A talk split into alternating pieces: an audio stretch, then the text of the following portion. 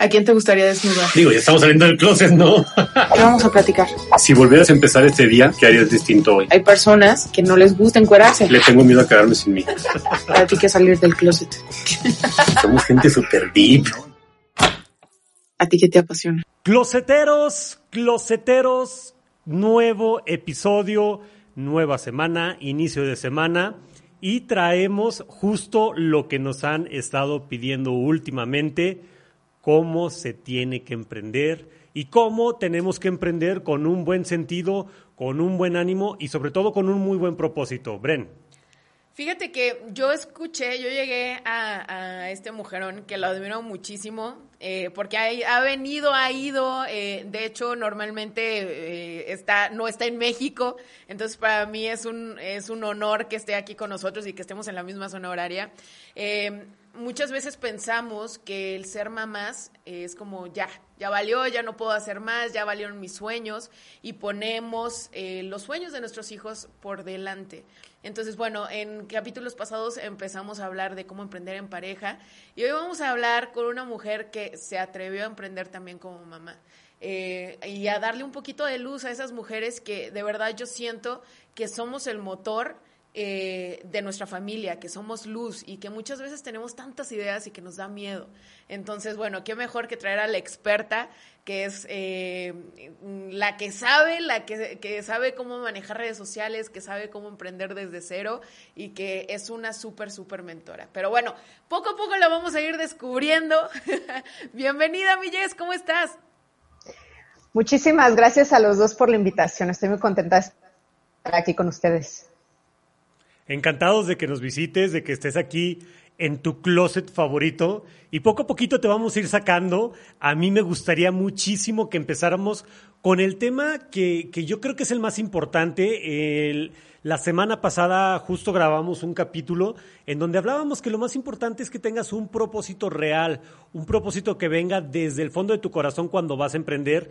Y pues bueno, yo creo que tú eres la persona más indicada para hablarnos acerca de ese tema. Cuéntanos cómo fue tu vida, cómo, cómo, cómo, empezaste en todo este camino, cómo fue que decidiste emprender, este, qué tuvo que pasar para que tú dijeras, esto es lo mío, a esto me voy a dedicar. Más o menos, ¿cómo fuiste agarrando ese hilo? Sobre todo, ¿sabes qué, Jess? A mí me llama mucho la atención que por más de que estudiaste marketing, mucha gente se va a, a, diferentes tipos de marketing, ¿no? Y tú empezaste, digámoslo, a innovar en esta parte de redes sociales. Uh -huh. Este, bueno, yo obviamente ya tenía experiencia en esta industria, o sea, no, en realidad Emprende Bonito nació hace dos años más o menos, no tiene tanto, pero decir que nació hace dos años tampoco sería justo porque, como dije, yo ya tenía experiencia en la industria, yo estudié marketing y durante años estuve trabajando en investigación de mercados cualitativa y como consultora de marketing. Y después, eh, bueno, bueno, no está bien el orden, pero bueno, me casé, seguí trabajando en Europa, estuve trabajando un rato en Inglaterra, un rato en Italia, después me convertí en madre.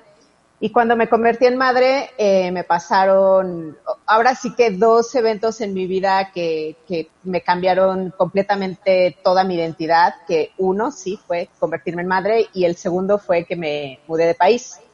Entonces, ya suficiente cambio es cuando te conviertes en madre, porque como dije, toda tu identidad cambia y todas tus prioridades cambian. Este, si a eso le sumas un cambio de país, yo estaba en Italia y de Italia me mudé a Luxemburgo, este, pues digamos que yo me sentí perdida. Eh, me dediqué a, cuidar a mis, a mis dos hijos, tengo dos niños, que la verdad es un trabajo bastante pesado, que no es remunerado, que no es reconocido. Y después de, de estar en casa haciendo este trabajo pesadísimo que hacemos las mujeres de forma gratuita por amor, y estoy haciendo comillas en el aire, este, decidí que era momento de que mi M de mamá no estuviera aplastando a mi M de mujer, porque sentía que este rol me, me estaba absorbiendo todo, ¿no? Entonces quería eh, recuperar un poco de, de, la Jessica de antes y me fui hacia lo digital porque yo creo que fue lo, más fácil, ¿no? para mí fue lo más fácil, que yo quería tener un proyecto que estuviera enfocado en, mujeres, que fuera en español además. Yo, yo quería trabajar en español.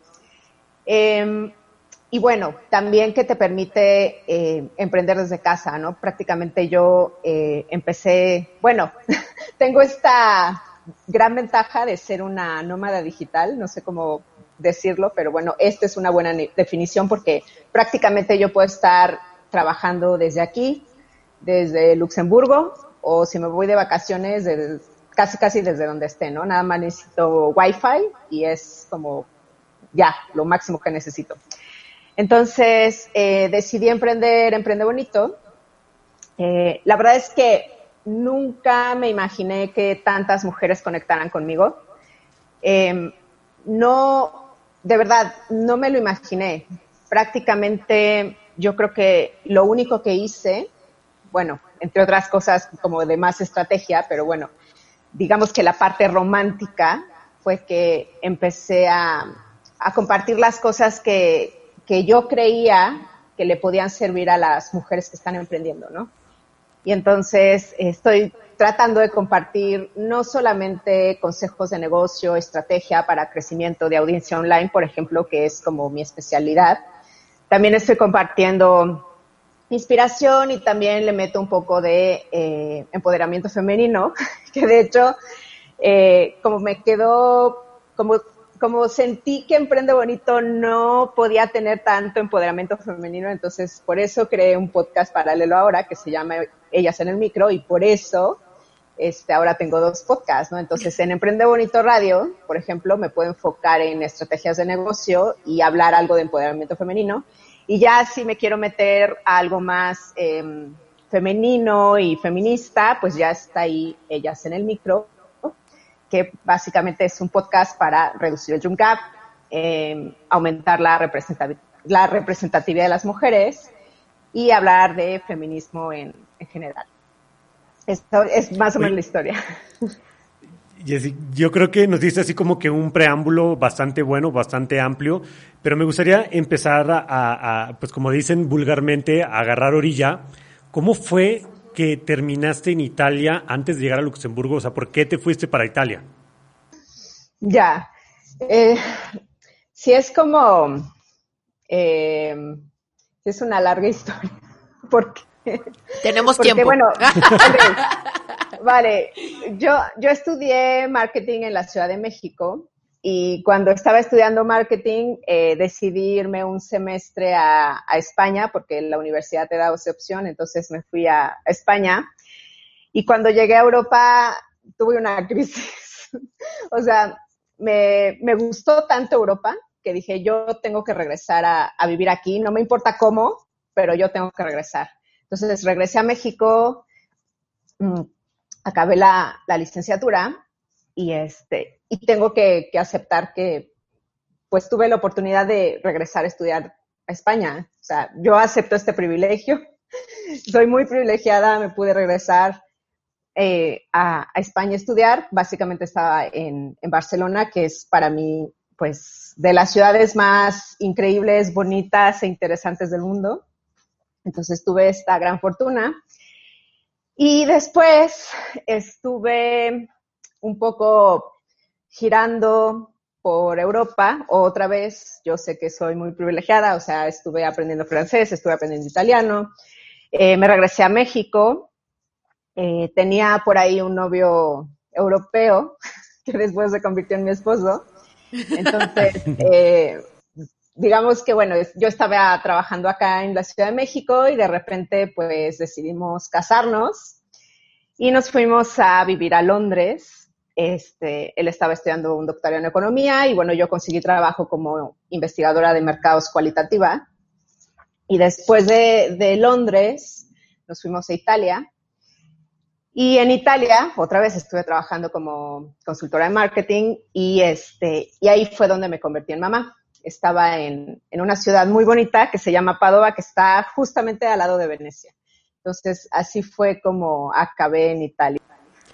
Oye, Jess, a mí me llama muchísimo la atención cómo fue que, o sea, en realidad tenías un súper trabajo, No me vas a decir que no, o sea, tenías algo súper estable. Obviamente, digo, quiero pensar que allá eh, las reglas son diferentes, te cubre completamente el sueldo y las prestaciones, y no es aquí como un poquito el signo de interrogación. O sea, realmente estabas bien cubierta. ¿En qué momento dices, pues algo me llama, no me, no, no es lo que estoy o, lo que yo quería o necesito algo más y te lanzas al vacío, porque en realidad eso es, eso es emprender, lanzarte al vacío con un signo de interrogación, eh, como dicen por ahí, eh, eh, crear tus alas o armarlas eh, mientras estás cayendo y no sabes si sí van a volar o si de plano te vas para abajo.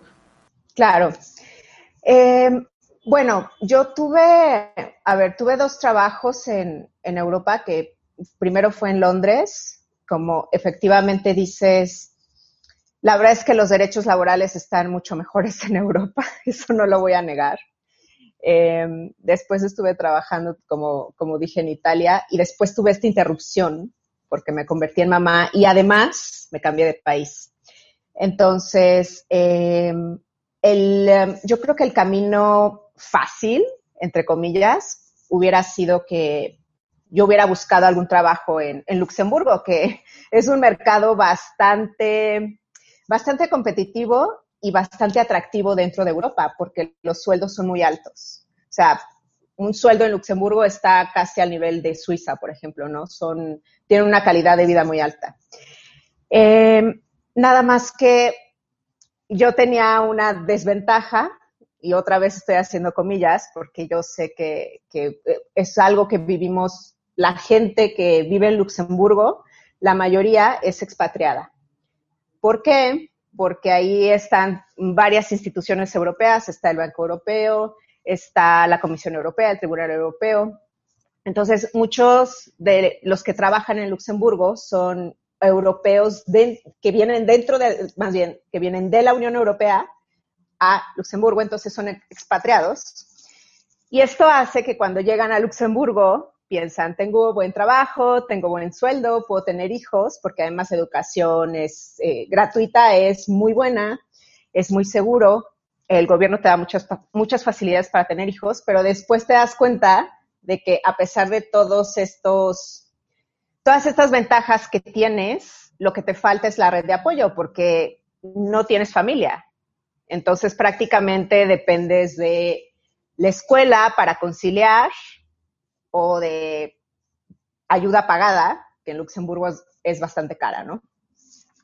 Entonces, eh, yo decidí emprender por un tema que yo creo que nos toca a muchas mujeres que nos convertimos en madres, que es para conciliar. O sea, yo quería un trabajo que me permitiera eh, estar en casa y cuidar de mis hijos al mismo tiempo, tener flexibilidad. O sea, mmm, yo creo que en el caso mm, de muchas mujeres, yo creo que emprendemos para poder conciliar y llevar todos estos roles, ¿no? Que, por ejemplo, no le pasa tanto a un hombre. O sea, un hombre emprende porque quiere emprender y tiene una idea y tiene un propósito, pero en el caso de muchas mujeres sí emprendemos o para conciliar o por necesidad. Casi, casi que no nos queda de otra más que estar vendiendo algo, ¿no? Porque no, no hay trabajo. Entonces, eso fue como la, la principal motivación, además de que, obviamente, como dije, tiene muchas ventajas. O sea, mi tiempo es flexible, puedo trabajar des, desde, desde, donde yo quiero y, y, la verdad es que este proyecto me ha permitido estar presente con mis hijos, ¿no? A, a, falta de esta red de apoyo que no tengo allá, que es la familia. O sea, yo, si se me enferma un hijo, no puedo llamarle a mi madre, no puedo llamarle a nadie, o sea, yo tengo que estar ahí. Sí, realmente no es como que la facilidad que tienes aquí de que lo que bien comentas, ¿no? Me puede echar la mano la comadre, la vecina. O sea, ya la vecina probablemente ni siquiera la conoces, no sabes quién es, ni siquiera habla tu idioma. El idioma de tus hijos tampoco. Sí, claro, o sea, no, no, no, tiene, no tiene nada que ver. Pero fíjate que hay algo que, que, que me gustaría que todos los closeteros que nos están escuchando entendieran que no fue algo que surgió de la noche a la mañana, aunque pareciera que sí, que, que, que, que, justo eso es lo que decías, ¿no? Sería yo muy injusta al decir que esto surgió hace dos años. No es cierto. O sea, esto lleva cocinándose a fuego lento desde hace varios años que tú saliste de la carrera, Pero primero, y eso es un punto que tienen que tener bien claro, closeteros, primero tienes que adquirir experiencia, primero tienes que conocer, y se va a escuchar a lo mejor un poquito feo, pero si te vas a equivocar, equivócate en la empresa de alguien más en lugar de equivocarte en la tuya, porque si te equivocas en la tuya, te va a costar a ti. Y entonces, si tú estás trabajando en algún lugar, primero es menos probable que te equivoques porque siempre vas a tener a alguien arriba de ti supervisándote lo que estás haciendo. Nadie entra como director general, todo el mundo entra en un puesto de, de, la media para abajo, pero tienen a alguien seguramente y forzosamente van a tener a alguien que lo esté supervisando. Entonces, las probabilidades de que te equivoques son menos. Y si te, si te equivocas, en ese momento en el que tú cometas un error, la empresa tiene presupuestado hasta cierto punto que alguien se equivoque. Es decir, si tienes que entregar un trabajo a tal hora o si el error que tú tienes te cuesta, no sé, a lo mejor 10, 20, 30 dólares, eh, pesos o el equivalente, ellos ya lo tienen presupuestado ese margen. Sin embargo, cuando tú emprendes, y no me dejarás mentir, Jess, cuando tú emprendes no puedes desperdiciar nada. O sea, inclusive tú que te, que, que, te generas en lo del marketing, justo leía uno de tus, de, de tus, este, de tus publicaciones de que, a ver, no puedes darte el lujo de pensar mucho si lo subo o no lo subo porque me van a juzgar. De todos modos, te van a juzgar. Ah, no puedes, una idea, no la puedes. ¿Mandé? Hagas lo que hagas. Hagas lo que hagas, te van a juzgar. Pero una idea que es buena, no la puedes desperdiciar porque tienes que seguir generando. Entonces, todo ese tipo de cosas es bien importante que ustedes, closeteros, lo tengan bien presente.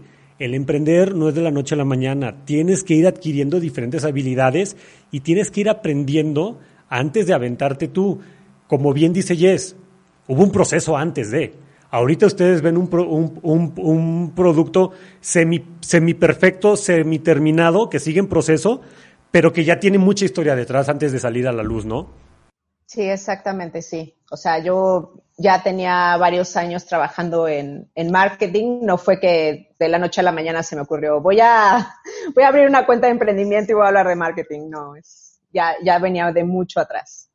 Oye, Jess, digo, ya, ya empezando a, meternos en, cosas de emprendimiento, a mí me llama muchísimo la atención que hay, que hay ideas increíbles, gente súper dedicada, gente súper apasionada, que tú eh, en verdad apuestas que, va, que van a lograr su meta y se queda volando. Y hay, hay personas que ni siquiera tienen los estudios, eh, sobre todo mucho ahorita en redes sociales, yo lo veo por el lado de nutrición, hay gente que ni siquiera está preparada, que no son nutriólogos, médicos, o sea, que no tienen nada que ver y les va tan bien.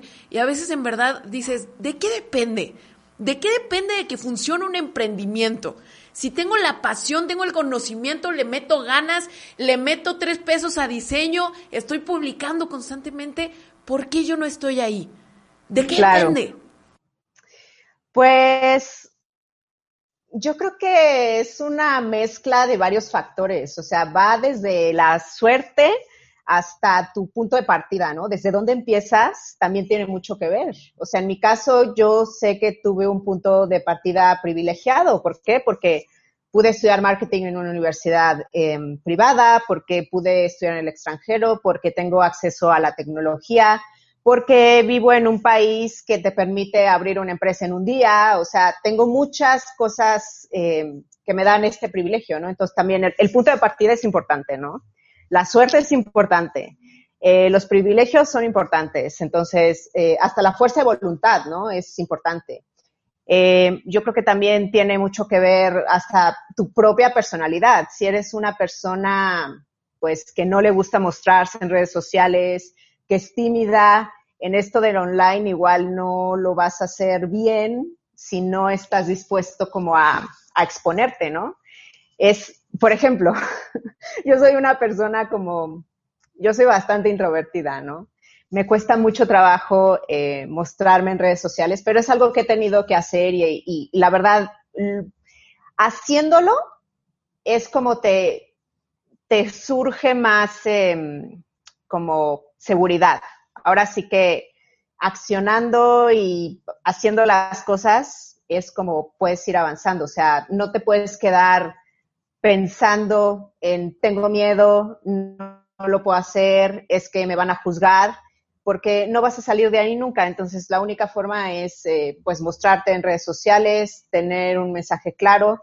Y yo creo que si eres tú mismo, porque no puedes estar fingiendo todo el tiempo, habrá gente que va a conectar contigo, ¿no? Obviamente, tienes que tener un buen mensaje, ¿no? No puedes tener un mensaje, no sé, clasista, racista, eh, que esté tirándole a la gente. O sea, tienes que tener un, un mensaje pues positivo, que ayude, que aporte, que dé valor.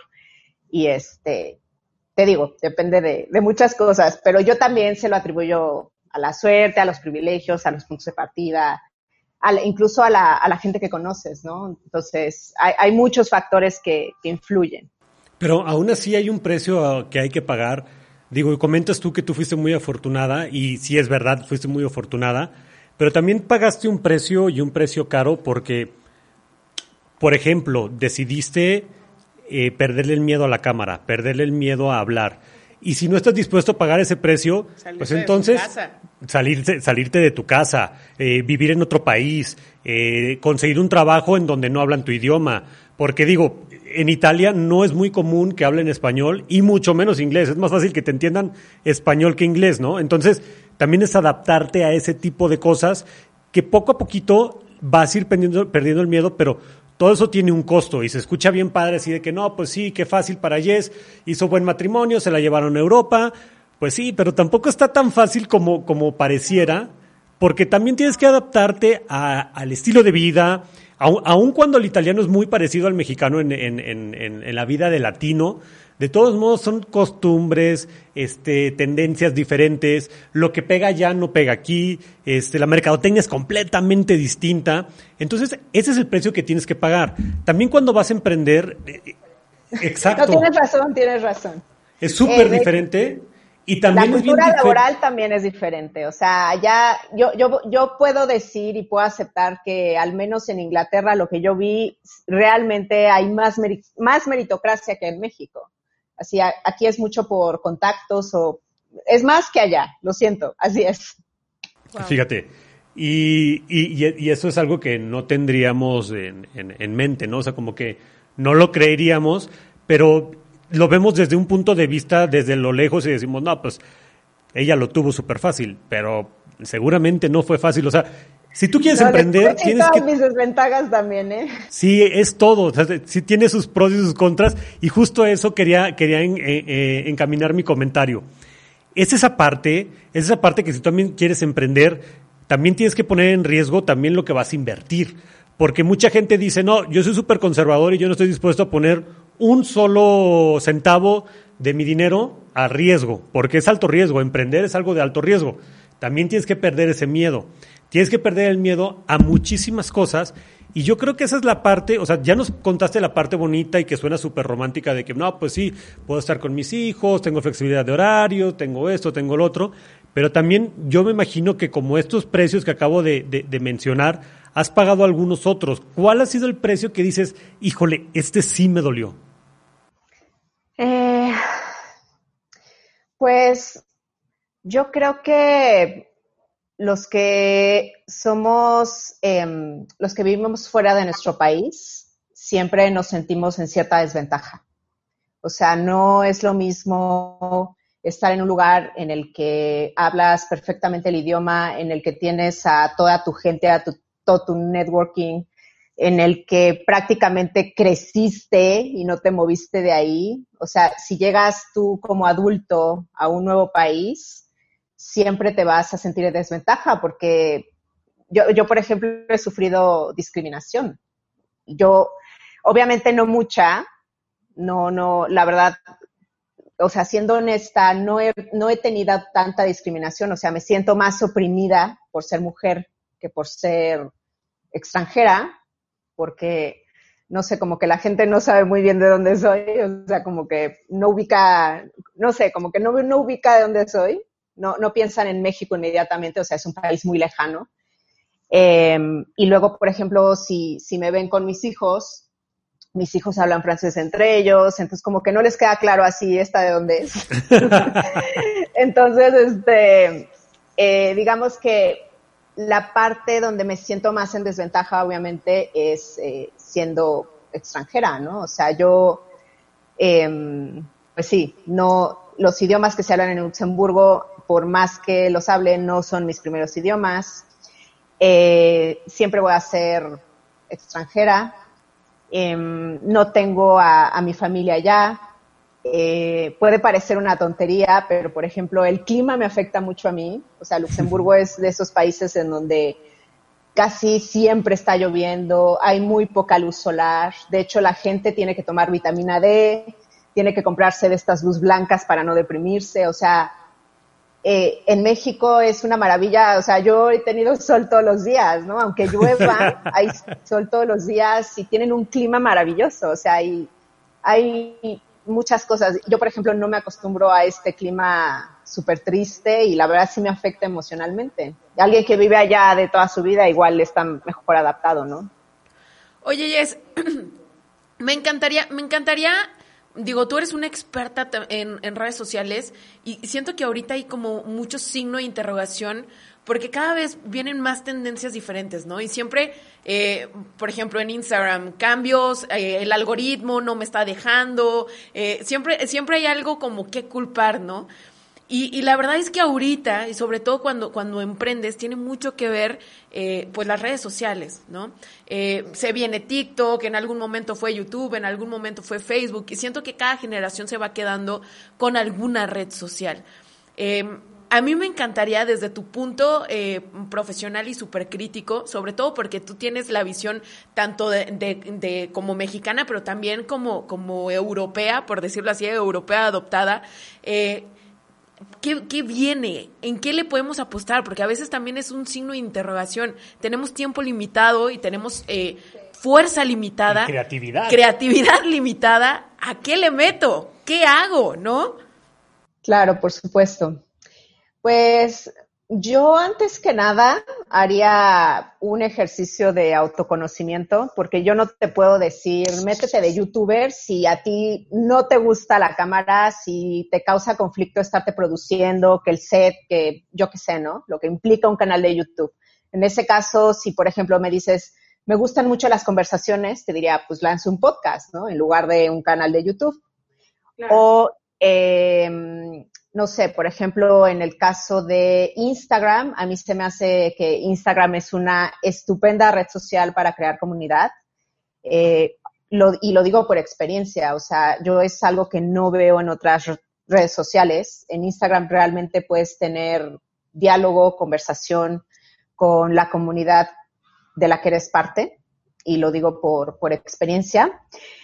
Pero eh, yo siento que no hay que fiarse de estar solamente en una plataforma. O sea, no sé, en mi caso yo tengo Instagram, pero también tengo el podcast y ya en el podcast ya tengo cierto número de seguidores.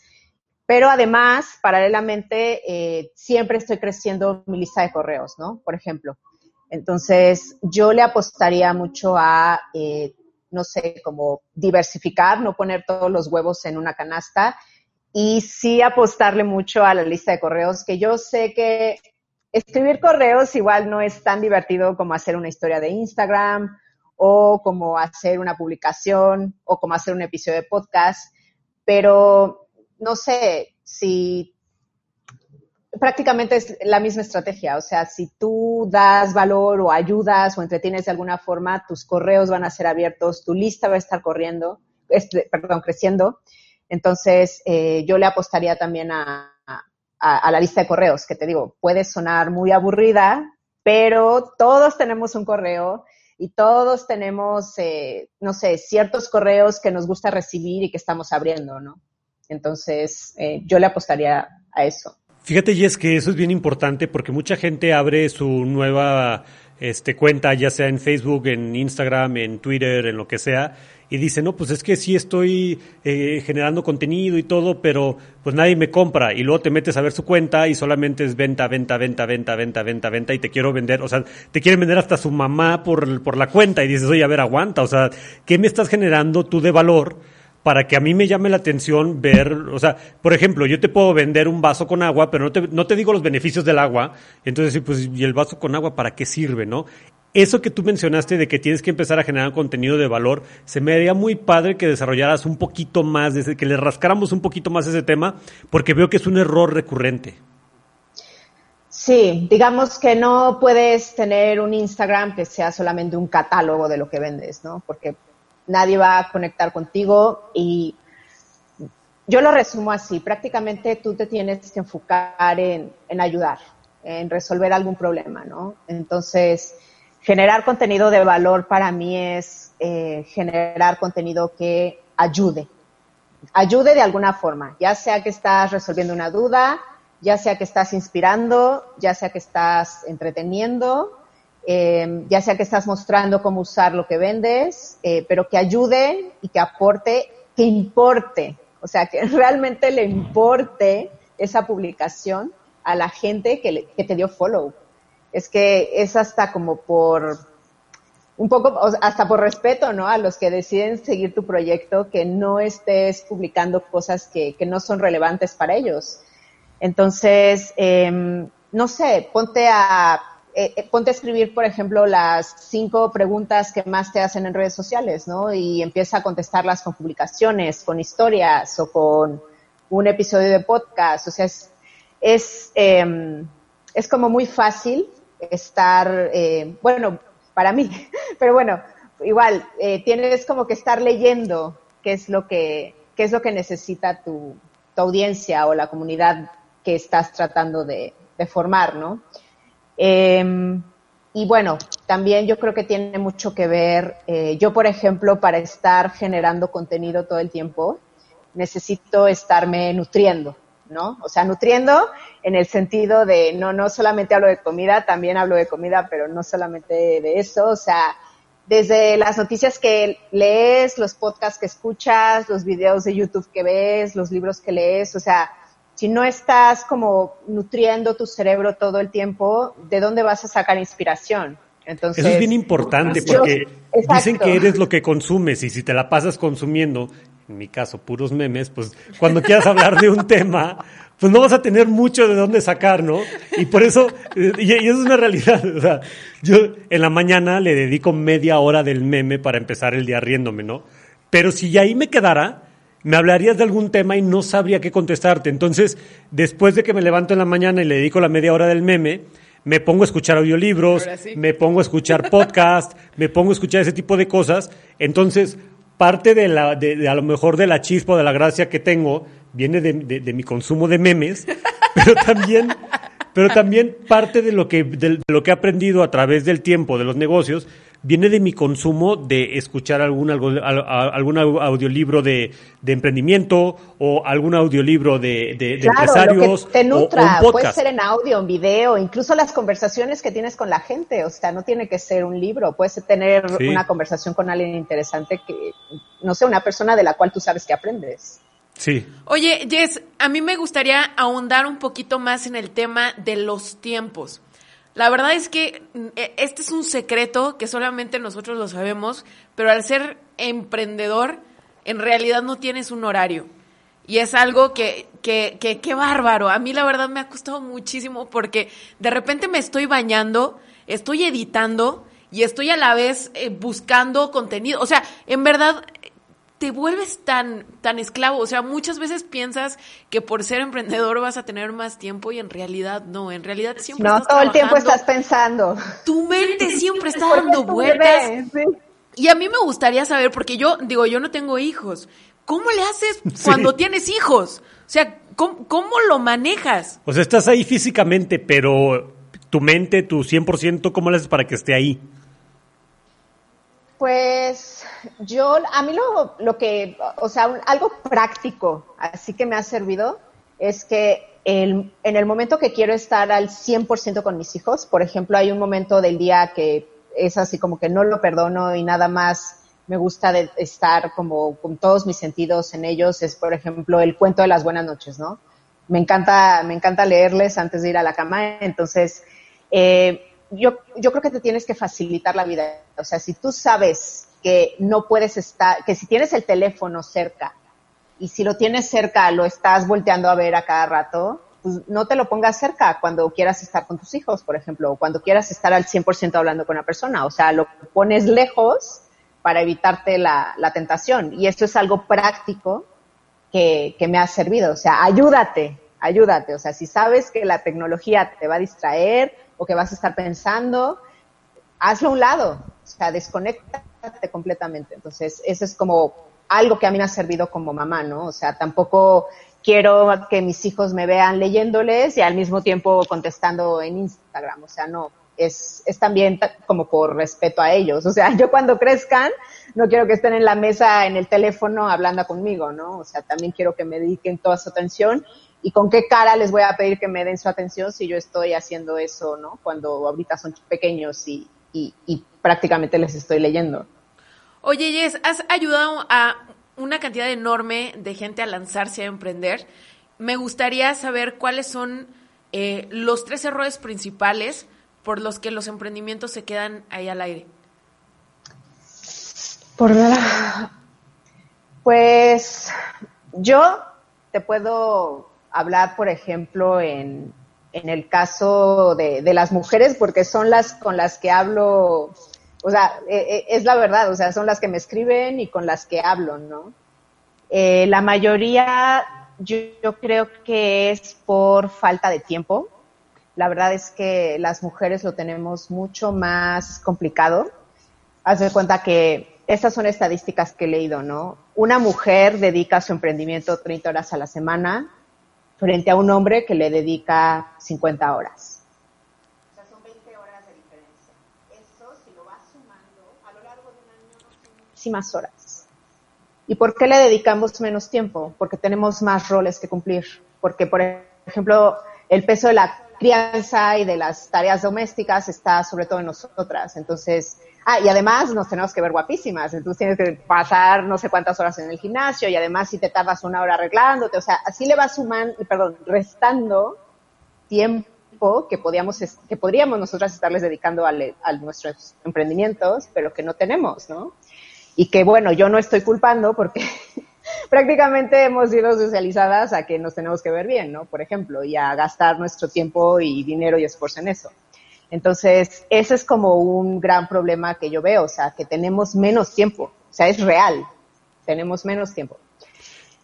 Eh, otra cosa, no sé, yo por ejemplo veo en el caso de las mujeres eh, mucho el, síndrome del impostor, es mucho más, está mucho más presente en nosotras, pero de nuevo, eh, nos han enseñado de, desde que somos pequeñas que nuestra voz pues mmm, no es tan no es tan creíble, no es tan pesada, ¿no? Entre comillas, como la de ellos.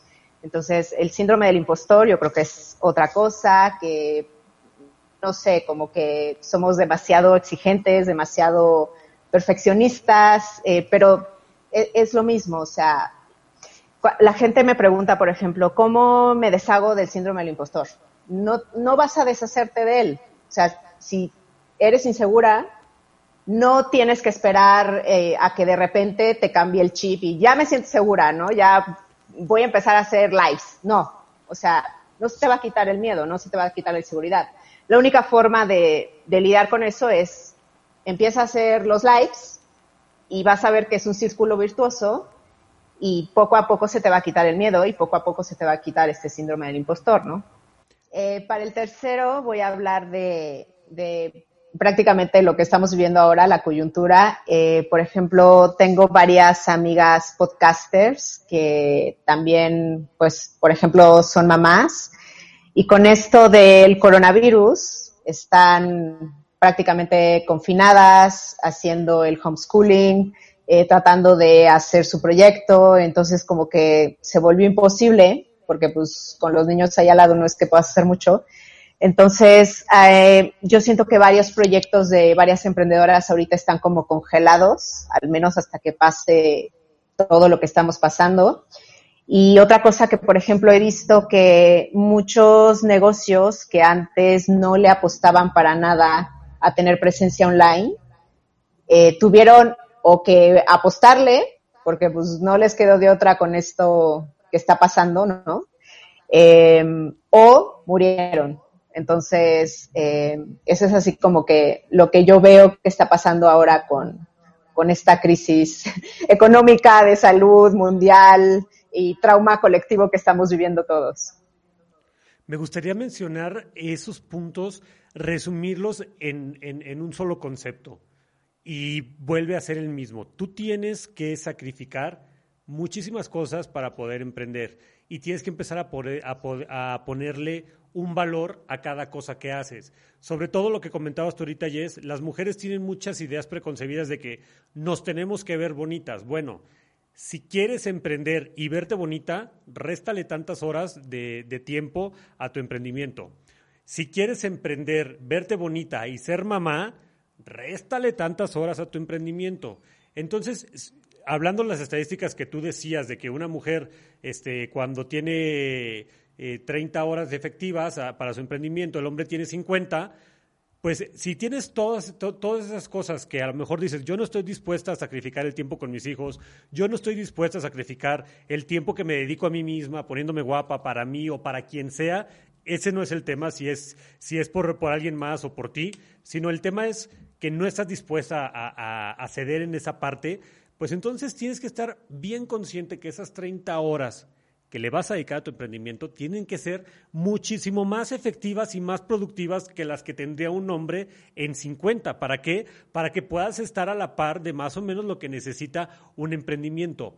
Ahora, normalmente nos decían cuando íbamos a emprender un negocio es tienes que tener un muy buen abogado, tienes que tener un muy buen contador, pero ahorita se, su se suma una tercera. Necesitas una muy buena persona para hacer marketing. De preferencia que tenga un título que lo avale, pero si no, tiene que ser una persona bastante creativa, pero ya es un must que debe de tener todo negocio. Porque antes era de que, pues no importa, o sea, mi negocio, pues yo me pongo ahí, la gente me va a ver. De boca en boca. Sí, me van a ir recomendando, estoy justo en la pasada donde todo el mundo me ve, pero ahorita, COVID, nos ha enseñado que si no estás listo para dar ese salto, te puedes quedar atrás y te puedes quedar fuera del mercado. Claro, por supuesto. Sí, digamos que yo creo que la parte de marketing digital pasó de ser, eh, ahora sí que importante, porque ya lo era, a vital, ¿no? O sea, ya ahorita sí. si un negocio quiere sobrevivir en el futuro, pues tienes que tener presencia digital, quieras o no. O sea, lo primero que hacemos cuando estamos buscando algún negocio es googlearlo, ver si tiene redes sociales, eh, ver las reviews que tiene. O sea, ya no te puedes dar el lujo de, de no estar ahí, ¿no? Eh, y luego, con respecto a lo que decías, por ejemplo, de, eh, en el caso de las mujeres, ¿no? Yo, por ejemplo, eh, pongo, no sé, pienso en una familia, ¿no? En el, en el que los dos son emprendedores, eh, digamos que ella le dedica 30 horas y él 50 porque ella está más al pendiente de los niños. O sea, en ese caso, como que tendrías tú que, tendría esta familia ser equipo y reajustar de, vamos a, a ver cómo nos organizamos, nos estructuramos para que tú también pases, tú como hombre pases más tiempo haciendo labores de cuidado y domésticas y para que yo pueda invertirle más en mi negocio. O sea, mis sueños son iguales de importantes que los tuyos, ¿no? A, a nivel profesional y entonces no, y así más o menos podríamos hombres, balancear. Y el tiempo de los papás hombres es igual de importante que el tiempo de las mamás. O sea, también es la responsabilidad de decir, ay, bueno, no, pues sí, ya también que ella, que ella también trabaja y cumple sus sueños. No, o sea, también tú como papá tienes que estar ahí bien pilas para entregarle el cariño que todos los hijos necesitan una figura paterna y una figura materna. Es súper importante, súper indispensable. Y yo creo que si por ahí hay un closetero que nos esté escuchando en este, en este capítulo, pues también es parte de la responsabilidad no dejarle toda la chamba de ser padre a la madre. O sea, son padres los dos. Por eso se dice padres. De, con, eh, que ahorita está de moda el heno para decir ellas, que lo acaba de incluir la Real Academia de la Lengua Española, eh, el término ellas, pues padres es también responsabilidad de los dos el, el cumplir con, con, con, con, el, con la responsabilidad de, de darle cariño y amor a un niño y no solamente justificar de que es que yo soy el proveedor y tú eres la cuidadora, no, pues eso no, ya no ya aplica no en ese tiempo, ¿no?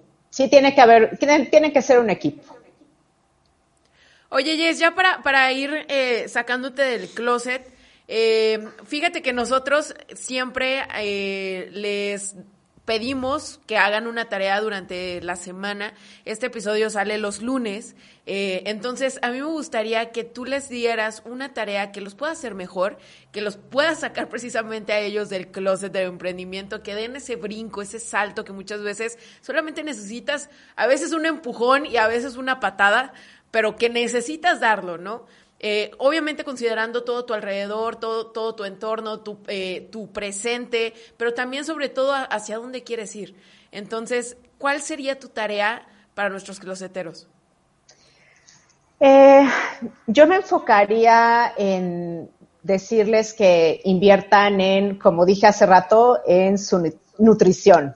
O sea, encuentren, me da igual el contenido, el formato, pero encuentren un libro, un podcast, eh, algún mentor que les gustaría tener, o sea, encuentren algo que les ayude con esta nutrición sensorial que los va a hacer, eh, ahora sí que crecer personalmente, pero también eh, crecer en, en, su negocio. Entonces, como que ese sería mi consejo y, y mi tarea, ¿no? Encontrar algún tipo de contenido, da igual el formato, o sea, puede ser un canal de YouTube, pero algo que sienta que los, que, que los va a nutrir.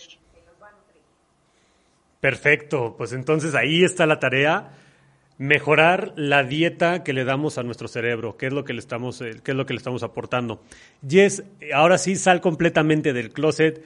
Cuéntanos quién eres, qué haces, dónde te podemos encontrar, cuáles son tus redes sociales, cuáles han sido los logros de los cuales te sientes más orgullosa.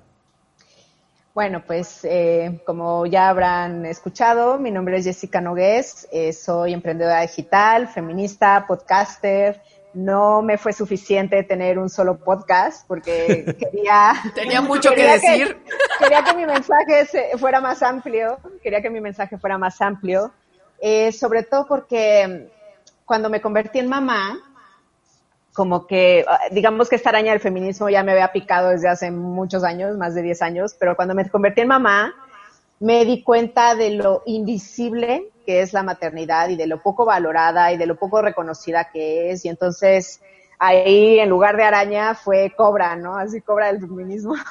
Entonces me volví todavía más feminista y, y digamos que eh, hay muchas cuentas de emprendimiento allá afuera, yo lo sé. Y de hecho yo creo que algo que me ha diferenciado eh, de las otras cuentas de emprendimiento es precisamente que hablo en femenino y que hablo de estas cosas que, que me duelen y que yo creo que pueden ayudar a las mujeres, ¿no? Entonces, ese ha sido como mi, mi diferenciador, sin quererlo, sin buscarlo, solamente he sido auténtica y he hablado desde el corazón, desde lo que yo quiero cambiar y en lo que yo creo que puedo impactar de forma positiva. Y eh, me pueden encontrar en Emprende Bonito, así literal en, en Instagram, eh, mis dos podcasts se llama Uno Emprende Bonito Radio y el otro se llama Ellas en el Micro. Y eh, bueno, mi Instagram personal es Jessica Nogues G, así todo junto. Mi página web es emprendebonito.com y bueno, también estoy por ahí en LinkedIn por si alguien me quiere buscar por ahí. Perfecto. Jess, muchísimas gracias, muchísimas gracias por compartir con nosotros. Y bueno, closeteras, creo que este fue un capítulo súper especial para ustedes. Esperemos lo aprovechen al máximo. Y si quieren saber un poquito más, ya les dejo aquí, Jess, las cuentas en donde la pueden encontrar. Y nuevamente súper agradecidos contigo que hayas estado aquí en tu closet. Jess, muchísimas gracias. Muchísimas gracias. Yo te sigo escuchando en tus podcasts. Eh, gracias de verdad por, por vibrar tan alto, por eh, empujarnos cuando andamos como un poquito desmotivados, cuando no vemos que los números suben, cuando de repente entras a un bloqueo creativo. De verdad, siempre yo voy a tu cuenta y es, es como respirar y otra vez vámonos para adelante. De verdad, gracias. Así que bueno, dense una vuelta por sus cuentas porque realmente si quieren contenido padre, y, y, pues inspirador, ahí lo van a encontrar. Muchísimas gracias, gracias Milles. Gracias y hasta luego, closeteros. ¿A quién te gustaría desnudar? Digo, ya estamos saliendo del closet, ¿no? ¿Qué vamos a platicar? Si volvieras a empezar este día, ¿qué harías distinto hoy? Hay personas que no les gusta encuerarse. Le tengo miedo a quedarme sin mí. Para ti que salir del closet. Somos gente súper deep. ¿A ti qué te apasiona?